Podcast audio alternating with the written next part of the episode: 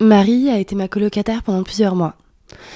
J'ai eu envie de l'enregistrer parce qu'elle me fait rire, parce que j'aime le grain de sa voix et parce qu'il me semble que maladroitement, sans en avoir conscience, elle dit quelque chose de notre société. Son rapport à l'argent, au corps, aux hommes, aux addictions, à la France, au territoire qu'elle habite, aux autres, à la solitude. Je me suis reconnue en elle.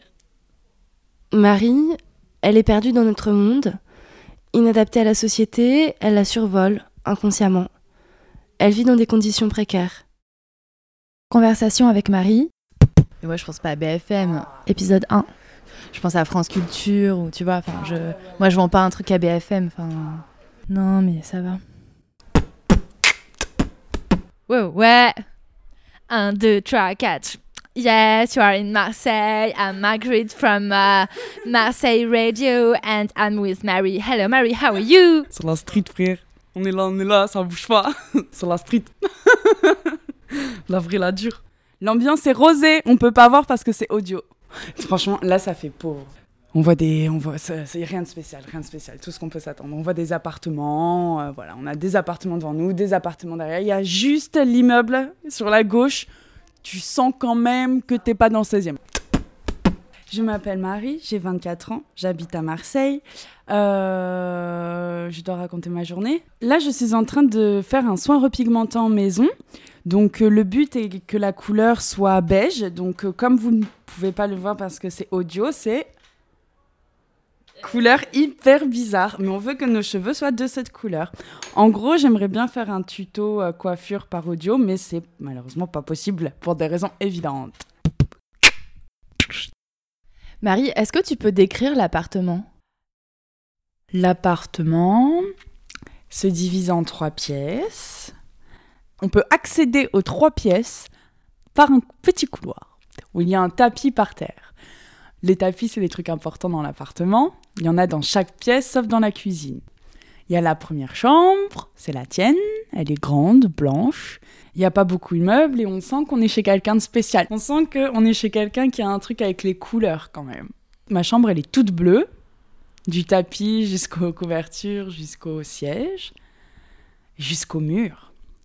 Et après, il y a la cuisine qui est normale. Voilà, c'est un très bel appartement. Et il y a la petite salle de sport. Ah oui, c'est la pièce maîtresse de l'appartement. Mais je me disais qu'il fallait qu'on en fasse quelque chose de cette pièce. Pourtant, quand je suis seule, ça va. On m'a expliqué qu'en fait, à Marseille, pour faire des économies, on coupait la lumière dans certains quartiers. Et j'ai l'impression que la Belle de Mai, c'est leur quartier préféré pour ça. Donc c'est vrai qu'en ce moment, dans notre rue, il n'y a pas beaucoup de lumière. C'est un petit monde. Mais bon, on est là, on est là. On est dans le quartier le plus pauvre de la France. C'est quand même dingue. On aime bien, nous, les humains. On aime bien tout ce qui est classement. On aime bien savoir tout ce qui est premier, deuxième, troisième. Surtout dans les, dans les trucs comme ça. Et je préfère être plongée dans les problématiques des autres, tu vois, dans d'autres problématiques, genre tout aussi importantes, des problématiques sociales hein, et tout, mais qui ne me touchent pas directement parce que sinon je m'effondre en fait. Tu vois ce que je veux dire? Et l'introduction, ce sera un truc du genre J'ai rencontré Marie. non, attends. Euh, Qu'est-ce que je pourrais dire? Faudrait que je l'écrive avant. Un jour, j'ai mis une annonce sur Facebook. Je fais de la couture. Je pense que je vais enfin devenir la personne que j'avais envie d'être avant. En fait, c'est juste que j'ai eu une, rupture amoureuse hyper douloureuse et que j'ai vraiment remplacé euh, ça. euh, voilà, j'ai vraiment contrebalancé. euh, voilà, ça a vraiment remplacé. Maintenant que je suis guérie de cet amour, bah, je pense que je peux enfin arrêter ce médicament. Je suis dans un, dans un, dans un, dans un, dans une période de sevrage. hein. C'est très, euh, normalement, ça peut être très douloureux. Hein. Tu sais que j'ai regardé sur internet. Attention. Hein. Bah moi, ça va. Pour le moment. Parce que tu sens rien, tu te sens invincible, genre quand tu prends ça, t'es ok, t'es en accord avec toi-même, tu vois, genre tu sais qui tu sais où tu vas, t'es hyper sûr de toi.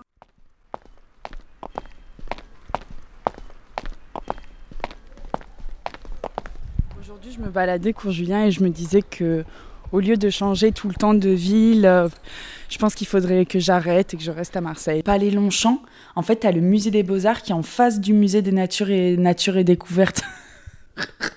Genre euh, les animaux et tout. Je suis pas allée là-bas. Fonds régional d'art contemporain. Genre, à l'accueil, il y a une fille qui te dit Vous allez rentrer dans deux pièces, vous avez le droit de toucher à une chose. Mais attends, cette fille, elle fait partie de l'œuvre d'art, du dispositif ou c'est une hôtesse c'est la fille qui doit t'expliquer que tu as le droit de toucher à rien de ce que tu vois, sauf une chose que tu as le droit de déplacer dans le cadre de l'expo, quoi. Et il y a une structure en bois que tu peux bouger vite fait, mais tu vois pas l'utilité. Tu, tu peux la déplacer, tu déplaces une, une sorte de plateforme qui ne sert à rien. Et en fait, tu as un doute parce qu'il y a de la musique et tu te dis est-ce que la musique, c'est en fonction de ce que je déplace? Je sais pas ce que ça va être la musique ce soir.